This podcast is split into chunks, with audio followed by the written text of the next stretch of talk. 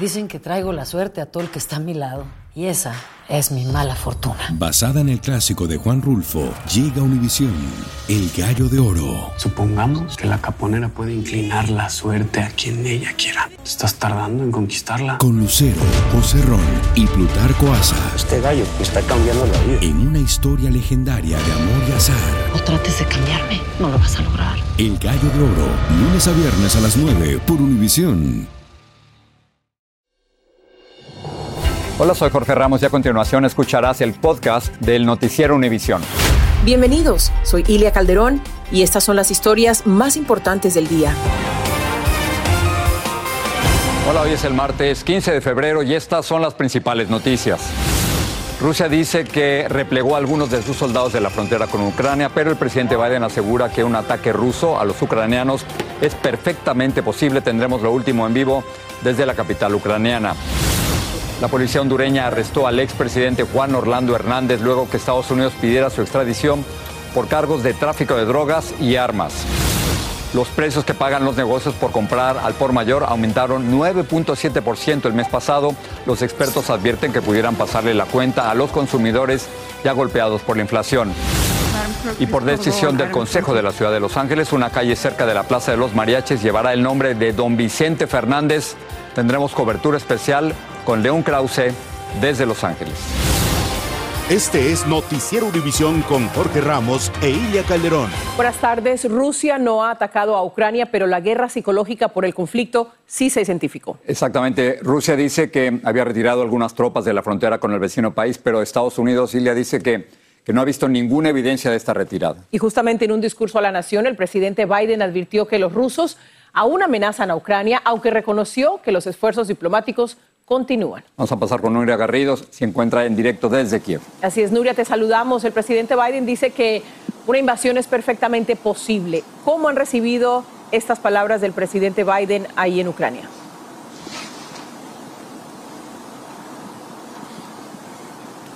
Buenas noches, compañeros, desde aquí, desde Kiev. Pues mira, el presidente ucraniano no ha querido propagar este alarmismo en estos dos últimos días cuando se había intensificado bastante el conflicto. Por su parte, sí que ha pedido asistencia internacional en caso de que finalmente estalle una guerra. Por eso sí que ha pedido campamentos que alberguen a personas, vehículos de transporte y trajes para protegerse contra explosiones químicas. También tenemos que recordar que ha ido recibiendo suministros, armamentos por parte de países como Estados Unidos, Reino Unido y también países como Lituania. Así que de momento Ucrania se está preparando, pero pide calma y vamos a ver qué pasa en las próximas horas, porque se supone que dentro de unas horas podría producirse una ocupación, pero aquí ante todo piden calma y prudencia.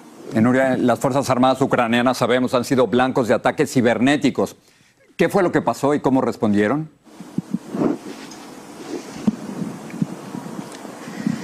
Pues mira, poco después de que se anunciara por parte de Rusia de que iba a empezar a retirar las tropas, que por cierto todavía no se tiene constancia, algunas páginas web del Ministerio de Defensa, del Ejército y de dos bancos principales de aquí de Ucrania han sufrido algunos ciberataques y les han impedido trabajar durante unas horas. De momento, lo que dice el gobierno ucraniano es que consideran que estos ataques provienen de Rusia. Así que de momento están trabajando para neutralizar futuros, ata futuros ataques eh, por parte de Rusia. Es verdad que a estas horas todavía la página web del Ministerio de Defensa no sigue funcionando perfectamente, pero las páginas web de los dos bancos principales de Ucrania sí que han funcionado. Así que de momento esta es la última hora y el gobierno de Ucrania considera que esto ha sido un ataque de Rusia, aunque todavía no lo han podido confirmar. María, muchísimas gracias y cuídate mucho en las próximas horas. Vamos a cambiar de tema. De Ucrania nos vamos a Honduras. Pocas veces ocurre algo como lo que vimos hoy en ese país. El expresidente hondureño Juan Orlando Hernández fue capturado hoy en su residencia en Tegucigalpa. Un juez ordenó su detención después de que los Estados Unidos solicitó formalmente su extradición por narcotráfico hace apenas dos semanas que dejó el cargo. Y desde la capital de Honduras, Claudia Mendoza nos dice cómo fue este operativo. De presidente a extraditable. Así sacaron de su casa a Juan Orlando Hernández, elementos de la Policía Nacional, a tan solo 19 días de haber dejado la presidencia de Honduras.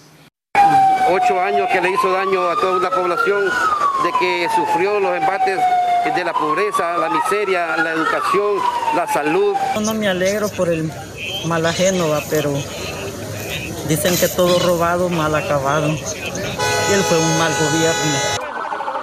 El caos era total.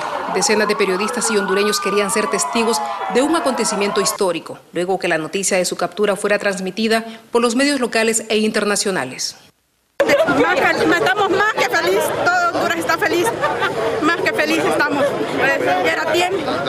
Desde la noche anterior y cuando se dio a conocer el pedido de extradición de los Estados Unidos, en las afueras de la casa de Hernández se montó un operativo impresionante para evitar una eventual fuga.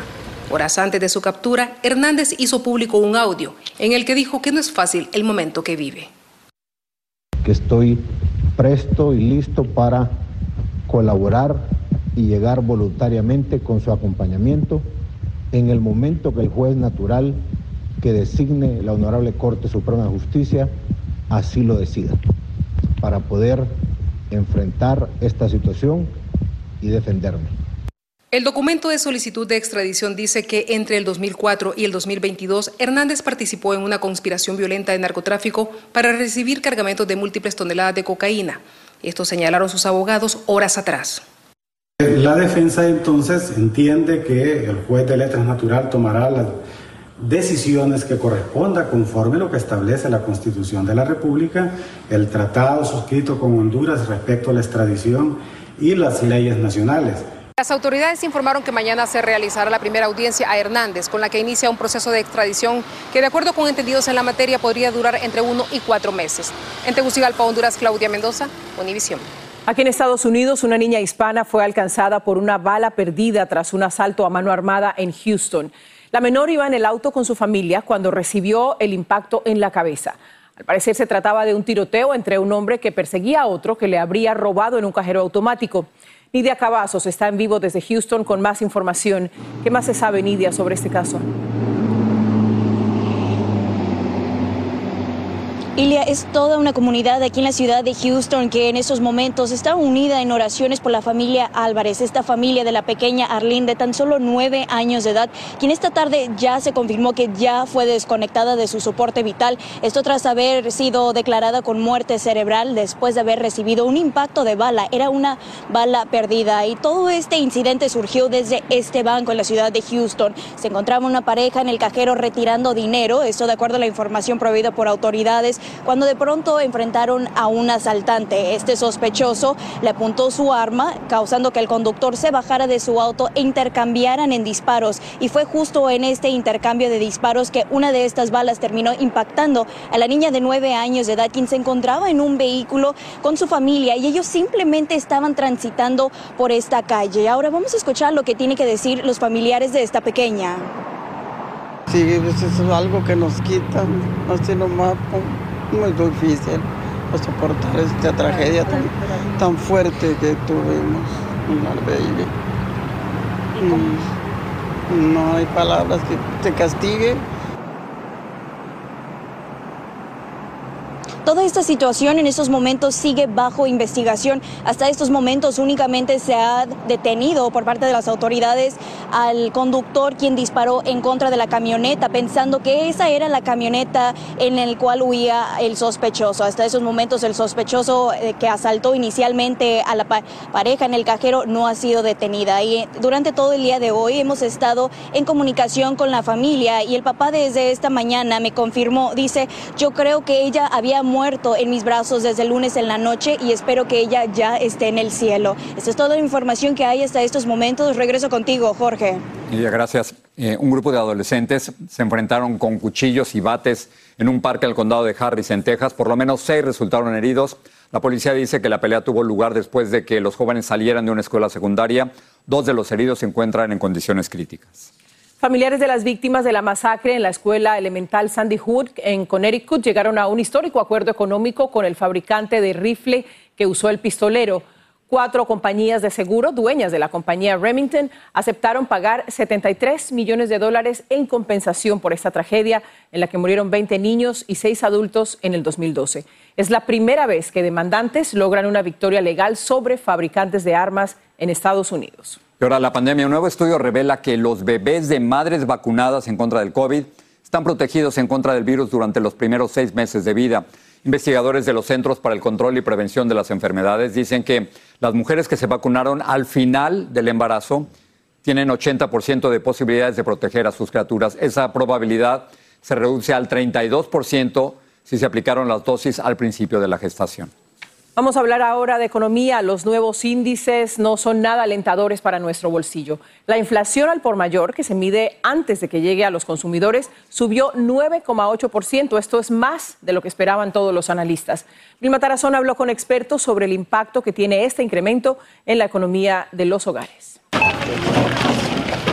Es evidente que ahora pagamos mucho más por lo que compramos y los servicios que recibimos. Según la cifra revelada hoy en el último año, la inflación para los que compran al por mayor y venden al consumidor se incrementó 9.7% durante el último mes. Lázaro Núñez es gerente general de este supermercado y dice que los costos de todo lo que compra y lo que paga por transportarlos se le han triplicado en algunos casos en el último año. Dice que lleva 40 años en el negocio y nunca había visto algo así. Los contenedores, por ejemplo, de que yo te estaba enseñando de los vegetales de Oregon, antiguamente costaban unos 4.500 dólares traerlos. Ahora vale 12.000 dólares. O sea, estamos hablando de tres veces el costo. Núñez dice que no ha tenido más remedio que incrementar los precios al consumidor. Esto sucede cuando las personas ya pagan hasta 7% más por muchos productos.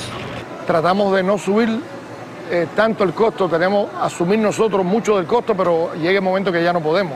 Tenemos que subir porque nosotros hemos tenido que subir a los empleados de nosotros, hemos tenido que subir a todos para poder tener empleados porque tampoco hay empleados. Ante esta situación, los consumidores dicen que se han visto obligados a restringir sus compras. Los bastante las cosas, ya no alcanza el dinero ni, ni los sellos y no se puede ya. Los economistas explican que este es el efecto dominó que se produjo cuando inició la pandemia y se contrajeron las economías del mundo. Lo que nosotros conocimos hoy día fue una nueva señal de los problemas que sufre la economía norteamericana, producto de este largo túnel que ha sido el COVID. El 9,7% eh, de inflación eh, en productos mayoristas, que esto fue lo que hoy día se reportó, es un reflejo de eso. Eh, viene a, evidenciar los problemas logísticos que todavía sufre Estados Unidos. En Miami, Florida, Vilma Tarazona, Univisión. El Departamento de Agricultura de los Estados Unidos confirmó la presencia de una forma altamente letal de gripe aviar en granjas de Kentucky y Virginia. Esto tras el primer caso registrado la semana pasada. En Washington, Claudio Uceda nos explica qué medidas podemos tomar.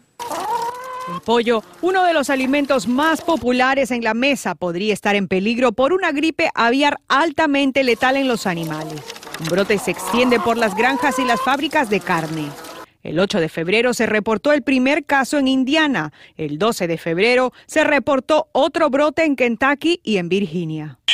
En Indiana, 29 mil pavos fueron sacrificados y en las granjas que crían pavos y pollos están en alerta. Se aumentan medidas de bioseguridad para evitar que se repita el brote de la gripe aviar, que en el 2015 mató a 15 millones de aves. Sí, es muy preocupante ¿eh? para toda la comunidad porque el pollo forma parte de la comida diaria de todas las personas. Los precios de los huevos, pavos y pollos podrían aumentar y su disponibilidad disminuir. Es una mala noticia en un muy mal momento. Este economista lamenta que la influenza aviar venga en un momento en el que el país está registrando tasas de inflación más altas de lo habitual en los productos de primera necesidad. El pollo es la carne que más se consume en los Estados Unidos y eso hace que tenga un impacto inmediato. En el brote de 2015, el precio de los huevos subió hasta un 61%, el del pavo subió 75%. Por ahora el gobierno federal indicó que no hay casos de humanos con la influenza aviar. No se va a contagiar nadie por comer un pollo o comer un ave infectada, porque el contagio de estos virus es por eh, vía respiratoria. Y si usted come un pollo infectado, se recomienda que la carne y los huevos se cocinen adecuadamente, es decir, a temperaturas que suban los 165 grados. En Washington, Claudio Seda, Univision. Una fuerte multa deja a una vendedora ambulante de California sin su principal fuente de ingreso. Aprueban la propuesta para ponerle el nombre de Vicente Fernández a una calle de Los Ángeles. Iremos para allá con León Krause. Las prendas que dejan migrantes venezolanos durante su cruce hacia los Estados Unidos resultan un buen negocio para algunos en el lado mexicano. Lo mejor, lo más impactante, está por venir en Tu vida es mi vida. De lunes a viernes a las 8 por Univisión. Estás escuchando el podcast del noticiero Univisión.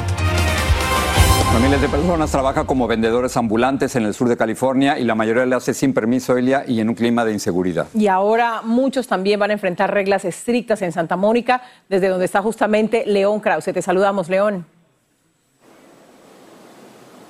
Jorge Ili, amigos, los saludo desde el Muelle de Santa Mónica, este lugar que desde hace 100 años ha recibido turistas de todo el mundo, pero en esta ocasión pues es escenario de un caso de acoso que de verdad preocupa. Los vendedores ambulantes en Santa Mónica. Esta es la historia que encontramos. El muelle de Santa Mónica es uno de los destinos turísticos más populares de Estados Unidos. Ahora es escenario de algo distinto. Santa Mónica está criminalizando los vendedores ambulantes. El resultado, multas, mercancía confiscada, conducta agresiva. Para Carmen García, vendedora de frutas, el acoso es sistemático. Llegan, te rodean entre 15 a casi 20 oficiales entre la policía de Santa Mónica, el Code Enforcement y las personas de salubridad. La mañana del 23 de enero, Carmen cerró un carrito como este y comenzó a caminar por la playa de Santa Mónica. Segundos después se encontró con un ejército de autoridades. Lo que ocurrió quedó captado en video. Ellos van a confiscar la fruta, el carrito, y ella está diciendo, no, conozco mis derechos. Señora, yo sé mis derechos. Yo sé que mientras tenga el carrito cerrado no pueden abrirlo. Y uno de los oficiales llegó y empezó a destaparlo, sin mi permiso, sin mi autorización. Le dije, usted no puede destaparlo. Llega y me agarra la mano con una fuerza que un hombre tiene sobre una mujer y le dije, me estás lastimando, no puedes. Intenté jalar mi brazo y me agarró con más fuerza que hasta cuatro o cinco días después la marca de sus manos seguía en, en mis manos. Carmen ahora enfrenta cargos que podrían derivar en una orden que le prohíba vender en la zona por al menos un año. Hay un cargo, dos cargos criminales contra ella. Uno es para asalto contra un oficial del Departamento de Policía. El otro es resistiendo arresto. Lo que yo escucho de los oficiales aquí en Santa Mónica es que muchas veces se les ha hablado a esta gente por la buena. Esa, esas direcciones no, no, no las han este, seguido y ahí es donde empieza el conflicto. El golpe para la familia sería duro. Tengo tres hijos por los cuales luchamos todos los días. El Consejo de Santa Mónica evaluará este programa en los siguientes días. Y Carmen irá a la corte en los próximos días. Estaremos, por supuesto, muy pendientes del resultado de este caso. Y al otro lado de la ciudad de Los Ángeles, allá en Boyle Heights, finalmente el Consejo ha decidido bautizar una calle de la zona por Vicente Fernández, el hombre que fue una estrella tan querida para la gente en esta ciudad y en, en, realidad en todo Estados Unidos también y en el planeta entero. Hay también una polémica que sabemos que tiene tiempo avanzando. Dulce Castellanos tiene la historia de la decisión finalmente del Consejo de Los Ángeles. Ya estoy como niño. Con nuevo juguete. Una de las calles cerca de la icónica Plaza del Mariachi en el este de Los Ángeles llevará el nombre de Vicente Fernández. El Consejo de la Ciudad de Los Ángeles hoy aprobó el cambio de manera unánime honramos a Chente Fernández, pero metafóricamente estamos honrando también nuestra gente trabajadora que lograron eh, este, cruzar frontera o fronteras en busca del sueño dorado. Mariachis como Javier Durán, que ha cantado las canciones del rey de la música ranchera por 40 años, dice que será un homenaje apropiado para el fallecido cantante en el corazón de Boyle Heights, un vecindario con una larga historia para los mariachis. Está bien que, que lleve el nombre de Vicente Fernández allí, ¿no? Porque sobre todo para nosotros los mariachis, pues es alguien que, que hemos, tocamos las, las canciones. La idea de reemplazar el nombre de una parte de la calle Bailey recibió oposición del Consejo de Vecinos de Boyle Heights, quienes argumentaron que ciertos comentarios del cantante se consideraban ofensivos a la comunidad LGBTQ y las mujeres.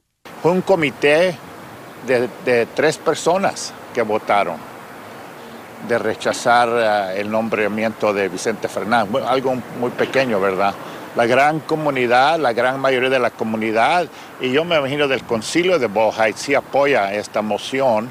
En reuniones de ambos consejos, la comunidad de Boyle Heights mostró su apoyo al cambio de manera abrumadora. En aproximadamente un mes se llevará a cabo una ceremonia para cambiar el nombre de esta calle a Vicente Fernández Street. En Los Ángeles, Dulce Castellanos, Univisión. Y hoy por, la, hoy por la noche en edición nocturna, ustedes saben que California ha sufrido desde hace varios años de una sequía de verdad terrible. Un nuevo estudio revela que es quizá la sequía más grave en un milenio. Tenemos los detalles de eso y también les platicaremos cómo evitar que les roben su seguro de desempleo desde la prisión. Esta estafa le ha costado ya 25 millones de dólares a personas que caen en esa trampa. Eso y más. Hoy por la noche en edición nocturna, Jorge, regreso contigo desde Los Ángeles. León, muchísimas gracias. Eh, en otras noticias, el príncipe Andrés llegó a un acuerdo para resolver la demanda por abuso sexual presentada por Virginia Joffrey, una de las víctimas de la red de explotación de Jeffrey Epstein. Joffrey asegura que el príncipe, hijo de la reina Isabel de Inglaterra, la agredió sexualmente cuando ella era menor de edad. El acuerdo implica que el príncipe haga una donación a la organización benéfica de Joffrey. Sigue este podcast en las redes sociales de Univision Noticias y déjanos tus comentarios. La diócesis católica de Phoenix tendrá que repetir un sinnúmero de bautizos después de que se supiera que el padre Andrés Arango realizó miles de bautizos que no son válidos.